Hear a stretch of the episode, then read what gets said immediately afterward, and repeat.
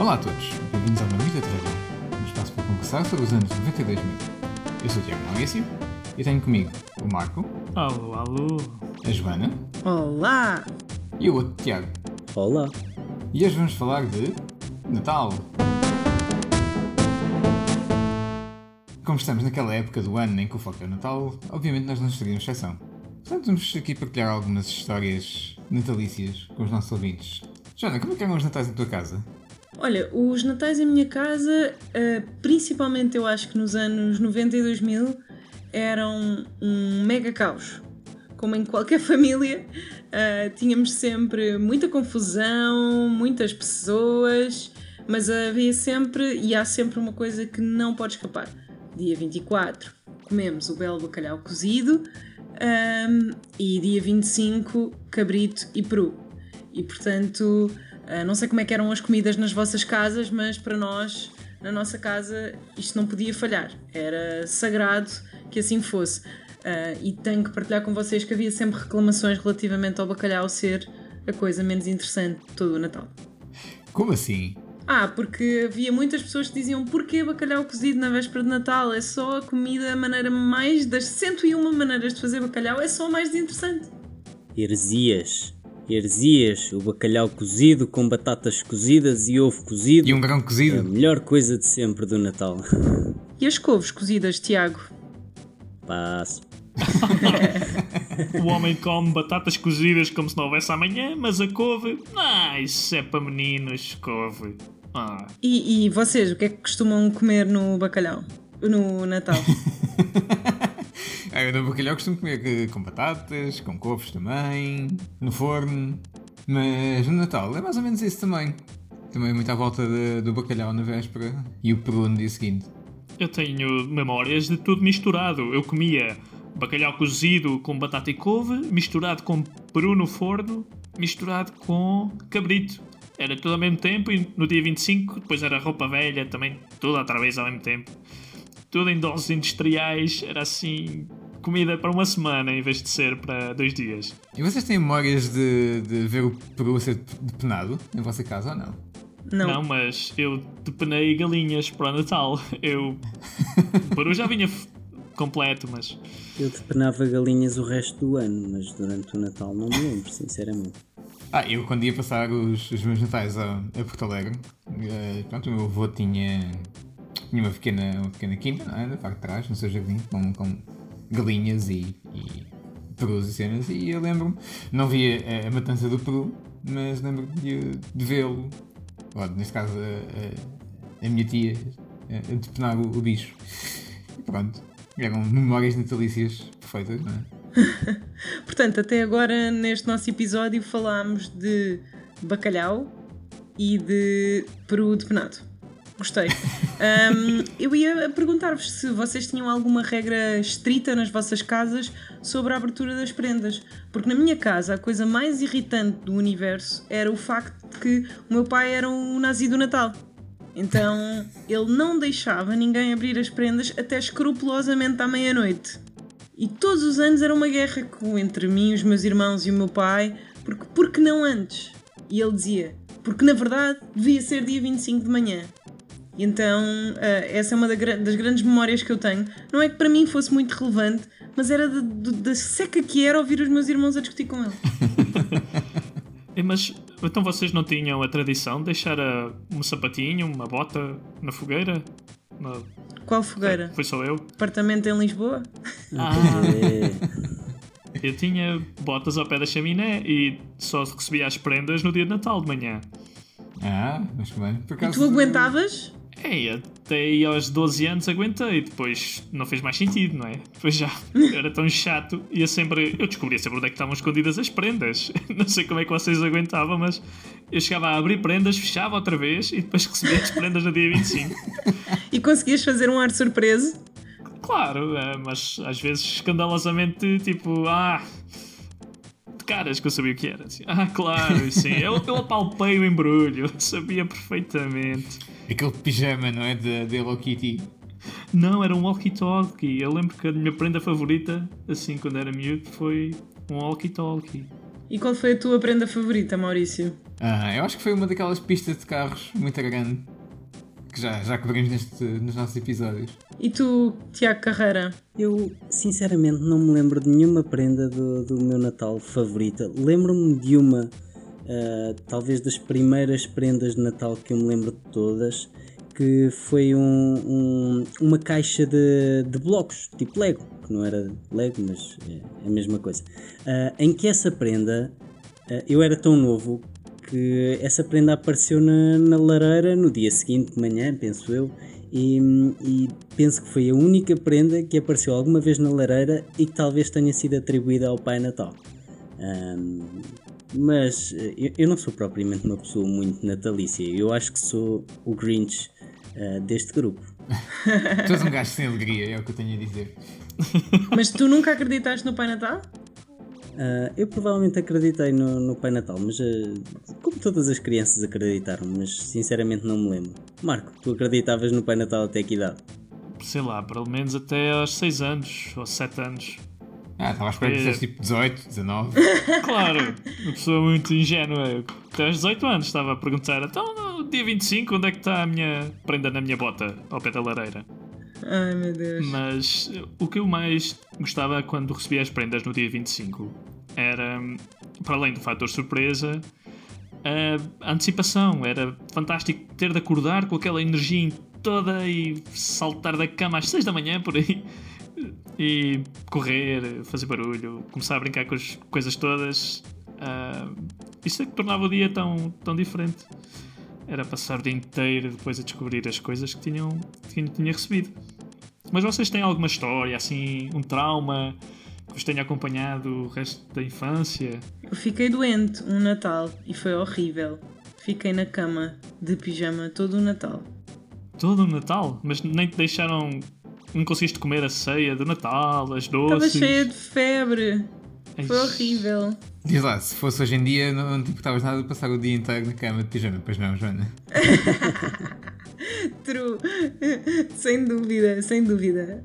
Uh, apesar de que eu acho que, como diz o Marco, eu partilho, que eu acho que a antecipação dos presentes e normalmente havia sempre uma surpresa, ou para a família, ou para, para alguém que recebia um presente espetacular, então achava sempre incrível toda aquela questão da antecipação e de eventualmente, às vezes alguém tocava à porta e era mais um presente que ninguém esperava. E, e lembro-me que essa foi a maneira como eu recebi a minha bicicleta, porque alguém tocou à porta e vinha aí a minha bicicleta. Porque normalmente essas prendas não tinham que ser escondidas, não é? Eu acho que todo esse trabalho que os nossos pais tinham eh, era espetacular, tipo, de aparecerem essas coisas. Uh, e como diz o Marco, depois a, o brincar com as coisas, e claro que mais tarde o brincar com as coisas substituiu a contar as notas dentro dos envelopes, que também era muito entusiasmante. Eu não gostava de me deitar sem antes contar as notas. E agora, então, assim, uma pergunta dupla: durante quanto tempo é que vocês detestaram uh, receber meias? E a partir de que ponto é que vocês pensaram, pá, meias é awesome receber no Natal? Desde que entrei na faculdade e comecei a, a romper meias, desde que comecei a romper meias na faculdade tornou-se fantástico receber meias. Mas quem diz meias diz pijamas, Tony, ou algo assim do género, tipo roupa. Ah, roupa. Roupa é o eterno problema de qualquer criança. Pelo menos é aquilo que eu achava. Já, já me apercebi que há crianças que até gostam de receber roupa. Mas a minha realidade infantil, roupa era o pior presente que eu podia receber. Eu à espera de receber alguma coisa para brincar e dava-me roupa que eu posso usar para fazer vestir, vá, não tinha graça, não tinha graça. É. Não, para sobreviver, sei lá, ao frio. É. Mas eu também, eu também, eu também detestava, eu também não gostava de receber roupa. Esse é o teu trauma, foi por isso que te tornaste um Grinch, Tiago. Eu tenho muitos traumas.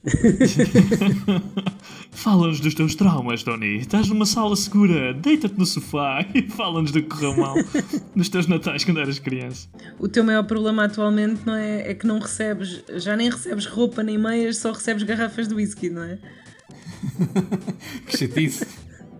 Diz-nos tua justiça, Tiago Carreira. Na verdade, qualquer bebida é melhor que roupa, na minha opinião, de, de criança, não é?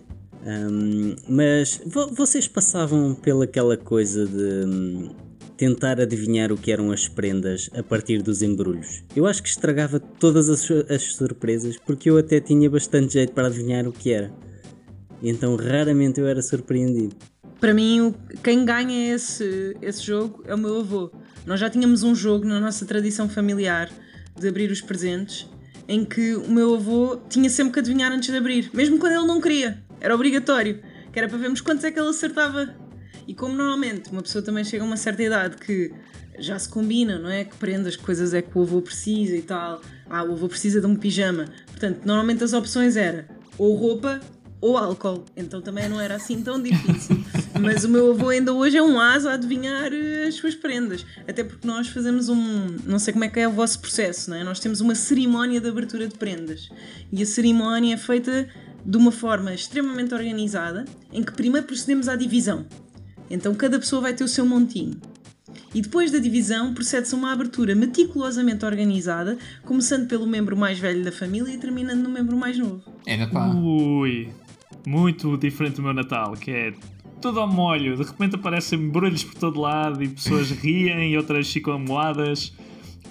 Uma mistura de É, também sensações. diferente do, do que eram os meus natais. Normalmente aparecia sempre alguém vestido de Pai Natal, entretido e que distribuía os presentes pelas pessoas. E depois a pessoa recebia um presente e abria. E era assim, e íamos andando até a árvore ficar limpinha. Pois, isso quando eu era miúda também tínhamos direito a um Pai Natal vestido. A dada altura a minha irmã deixou de acreditar no Pai Natal, mas começou a adorar vestir-se de Pai Natal. Então era só estranho, porque era uma caganita ambulante, vestida de Pai Natal, magrérrima, e que decidia distribuir os presentes com uma barba enorme. Era só hilariante. E em tua casa, Marco, quem é que era o Pai Natal? Eras tu ou, ou o Nelson? Não havia, não havia Pai Natal. Depois, havia? de, Ah. depois de não acreditarmos no Pai Natal nem no Menino Jesus, que foi assim bem cedo, porque o meu irmão deve ter arruinado isso para mim, como arruinou tantas outras coisas na minha vida. Hashtag o meu irmão arruinou. Sim, irmãos mais novos, univos e muita força, estou convosco. E foi isso, acho que estragaram, uma, estragaram uma, a magia do Natal nessa parte e não havia Pai Natal, nunca tive Pai Natal. O que eu, havia era sempre a divisão de prendas a partir de- dos 6 ou 7 anos da prenda à lareira dia 25 ou então era divisão de prendas normal dia 24. Minha família não era assim muito grande, por isso já, já toda a gente sabia de quem é que era a prenda. Só, só pelo embrulho, só pelo trabalho que a pessoa teve a fazer o embrulho e o laço, já sabíamos de quem era a prenda. Enfim. E tu, Maurício? Como é que era? Ah, sim, aquilo, o Pai Natal tirava uma prenda da árvore de Natal, via para quem era e dava à pessoa. E depois a pessoa abria e depois era toda, toda aquela festa, entre aspas, de ah, recebi isto e tal e coisa, e depois passava à pessoa seguinte. Ou à prenda seguinte, neste caso. E nunca tiveram, nunca tiveram a história da criança que comeu aqueles ah, chocolates com licor e ficou meio bêbada. Eras tu. Ah, fui só, fui só eu, partilhar Paulo. Foste só tu? Não confirmo nem desminto que há muita gente a ouvir isto. Portanto, pais aí em casa, atenção aos bombons com licor. Escondam-nos. E vocês têm alguma história eh, que só naquele tempo da nossa infância que era eh, é que acontecia, que hoje em dia já não aconteça? Eu estou-me a lembrar, por exemplo, de os meus pais tinham uma caixa para ligar as luzes de Natal que fazia com que as luzes dessem, dessem aqueles padrões de pescar e de, eh, que hoje em dia não, nem faço ideia se isso existe. Existe. Eu ainda tenho uma caixa dessas aqui, na minha árvore deste ano. Mas acho que uma coisa que já é muito rara acontecer hoje em dia é a árvore de Natal ficar sem luzes porque uma lâmpada se fundiu. Verdade, verdade. E depois estar ali a tentar descobrir qual é que era a lâmpada. Mas isso fazia parte do processo de montar a árvore. Era o, a- verdade. aquele momento em que tu ligavas e será que vai funcionar? Exato, toda aquela expectativa. Sim, mas essa era uma das minhas tradições favoritas. Era montar a árvore de Natal com os meus pais. Ou, por exemplo, arranjar a tal extensão de lâmpadas, porque faltava uma lâmpada, estava fundida, tinha de experimentar todas as lâmpadas da caixa para ver qual é que estava a funcionar, e meter a, a corrente de lâmpadas a funcionar.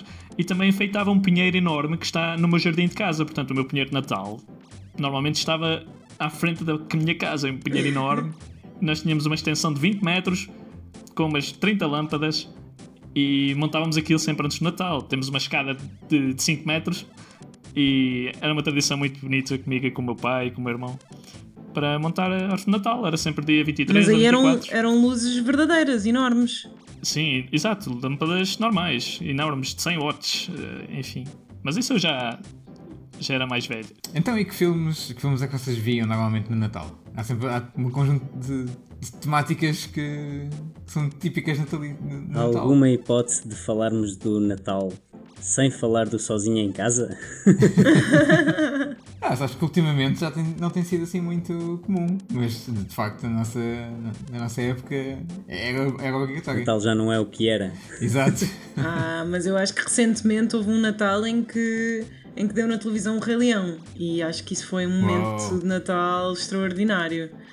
Ahm, e também dar o Harry Potter recentemente, também acho que é super Sim. fofo.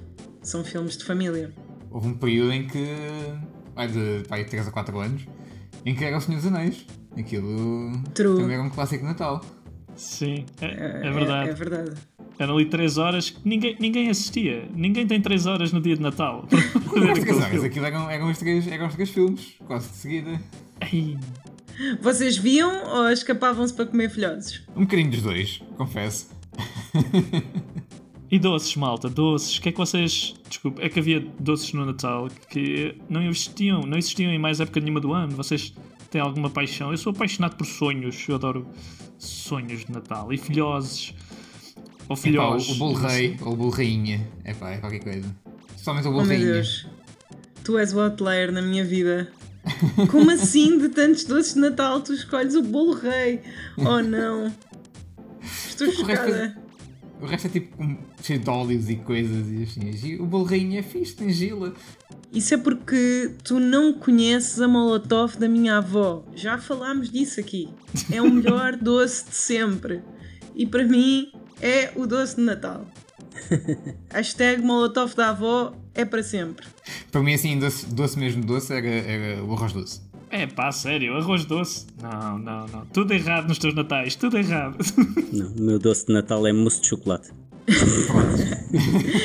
E aqui temos o Grinch de Natal.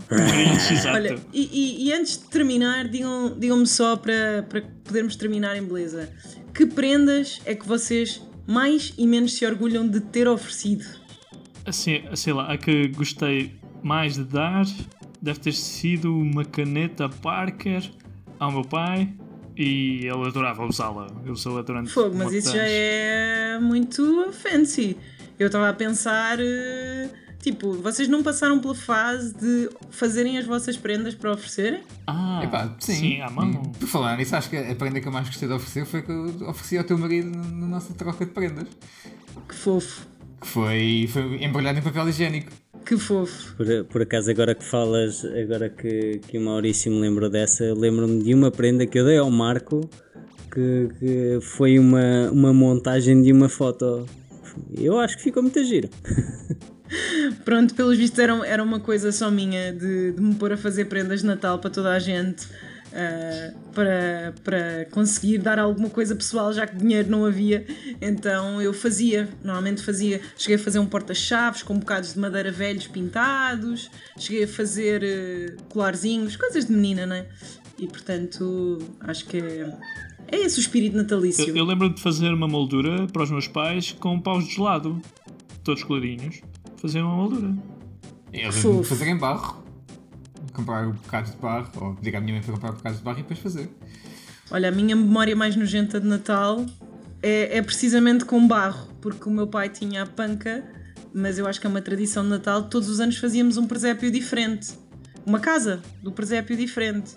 E houve um ano que decidimos fazer tijolinhos mais ou menos com 2 cm de largura de barro. Então imaginem o trabalho que não deu fazer tijolinhos de barro. Pronto, e estas foram as experiências estranhas da Joana no Natal e as nossas experiências mais ou menos normais. Gostaram? Partilhem as vossas histórias sobre este ou outro tema que gostem ou gostariam de ver requentado neste, neste nosso pesquinho. Obrigado por ouvirem e não percam o próximo episódio porque nós também não. E já agora, Bom Natal!